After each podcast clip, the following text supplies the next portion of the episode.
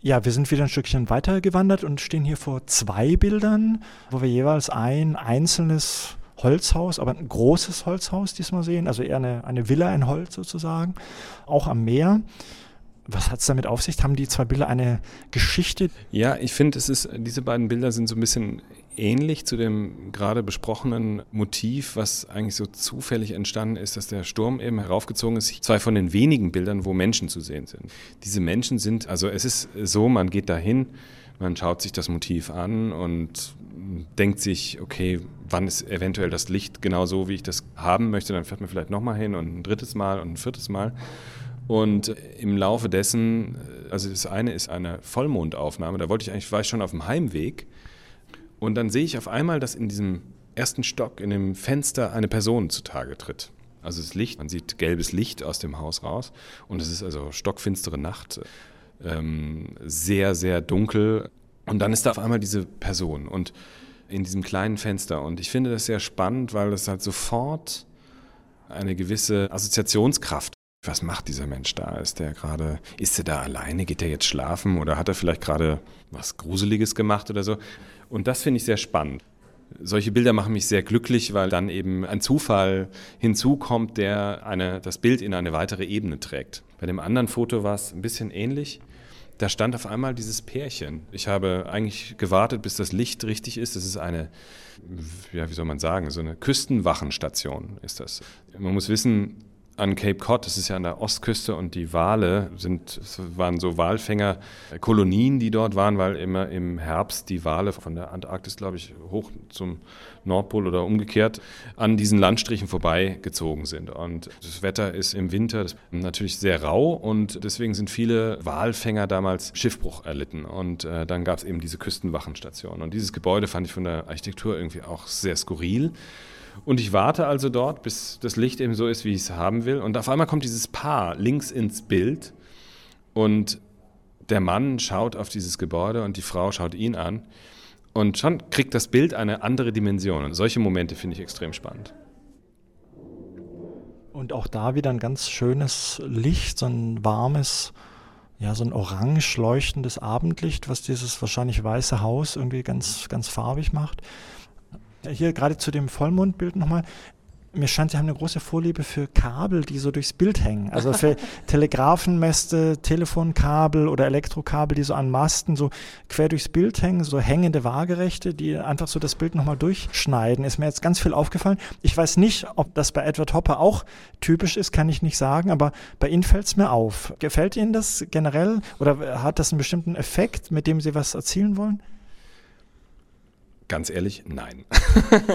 also es ist, es ist kein, das ist eher ein Zufall. Man ist das als Europäer vielleicht auch nicht gewohnt, aber dort ähm, laufen viele Kabel oberirdisch nach wie vor, also wie vor, wie bei uns vielleicht vor 100 Jahren oder so die Amerikaner machen das immer noch.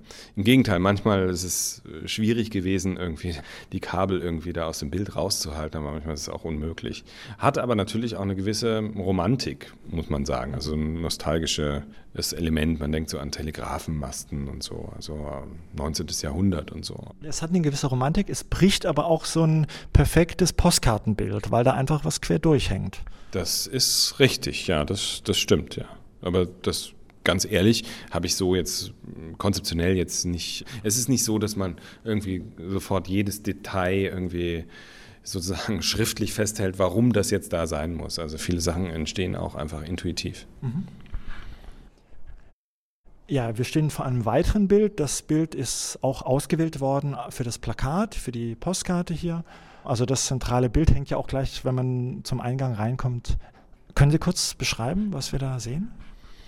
Das ist interessant eigentlich, dieses Bild, weil ich äh, hatte mich wochenlang oder eigentlich Monate äh, Hopper beschäftigt und man kommt sich irgendwann vor wie so ein Stalker, also wie so ein ja, leicht schizophrener Typ, der irgendwie jemanden verfolgt. So. Und am letzten Tag habe ich, also wie vorhin schon erwähnt, ich habe diese Nachbarin, die das Nachbargrundstück bewohnt, äh, getroffen und die führte uns ein bisschen rum. Und dann auch zu Hoppers Atelier. Und das, das Haus, wo er eben gelebt hat und auch gemalt hat, das steht heute noch. Ist, also Hopper ist natürlich schon länger tot, aber seine, ich glaube, Enkel bewohnen das jetzt eben halt so als Ferienhaus. Und man durfte da auch nicht hin.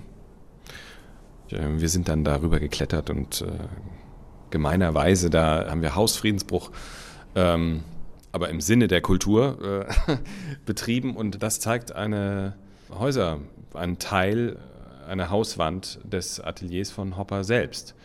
Und es war schon fast irgendwie gespenstisch, dass man also so nah, jemand, mit dem man sich sehr befasst hat, so und dann irgendwo, wo man weiß, der ist da auch mal gesessen auf dieser Terrasse und der hat auch mal da äh, auf das gleiche Meer geguckt, dass man da dann auch ist. So, das war schon irgendwie ein komischer Moment, aber ein sehr schöner Moment auch. Und es freut mich umso mehr, dass daraus eben halt auch ein sehr schönes Motiv dann mhm. geworden ist. Können Sie das Bild selbst nochmal beschreiben, was genau wir ja. sehen? Also das Bild an sich, es gibt ein Gemälde.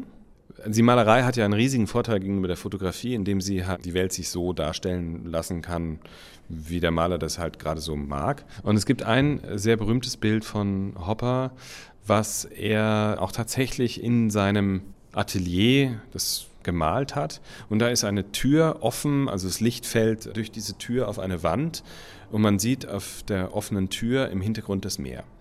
Und das ist erstunken und erlogen, es geht nicht. Es, also das haben Kunsthistoriker dann auch herausgefunden, das ist einfach, es hatte sich so, das Meer sieht man nicht, wenn die Tür offen ist. Es ist einfach so davor, sind halt Landschaft.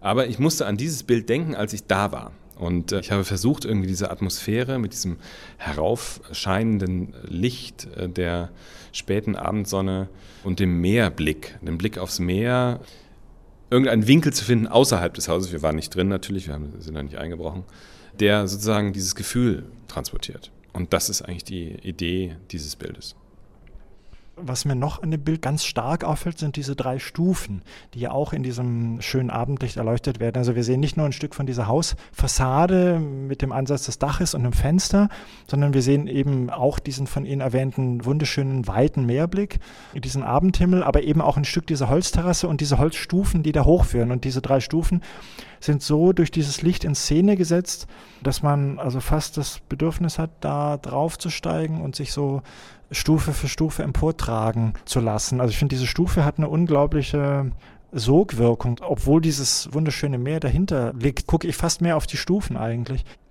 Ist das Zufall? Haben Sie diese Stufen inspiriert? Führen diese Stufen uns zu dem Vorbild oder? Ähm? Ja und nein. Wie vorhin schon gesagt, es gibt viele Sachen, die man intuitiv einfach macht und gar nicht drüber nachdenkt. Im Moment der Aufnahme habe ich die Stufen natürlich jetzt nicht so geplant in das Bild mit hineingenommen. Aber ich muss dann im Nachhinein ist mir schon klar geworden, Treppen sind natürlich extrem allegorisch. Also ist das Gerhard Richter, der eine Frau eine Treppe hinuntersteigend. Also es kommt immer wieder Treppen, da geht es irgendwo hin, von unten nach oben, von oben nach unten. Und Hitchcocks Vertigo. Ja, genau, genau. Ähm, und natürlich ist das ein Weg letztendlich. Und dieser Weg führt in dieser Hinsicht, diese drei Stufen führen auf die Terrasse, die man nicht sieht, und in das Haus. Man kann eigentlich davon ausgehen, dass dort die Eingangstür ist. Das ist natürlich eine Dimension, die das Bild auch nochmal interessanter macht. Also mysteriöser, dass man sagt, wo geht es da jetzt hin? So. Aber ganz ehrlich, äh, ich mag das auch gar nicht, wenn man irgendwie so irgendwie versucht, irgendwie zu sagen, ja, ja, das habe ich alles genau so geplant und so, weil im Moment der Aufnahme, also vieles passiert äh, ja unterbewusst und das gehörte dazu. Und dieses wilde drauf losinterpretieren, was der Künstler nicht so gerne macht, kann ja dann der Zuschauer machen.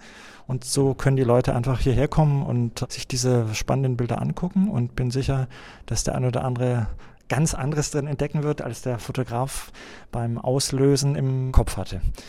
Ja, dann herzlichen Dank für das Interview. Es war mir eine Freude.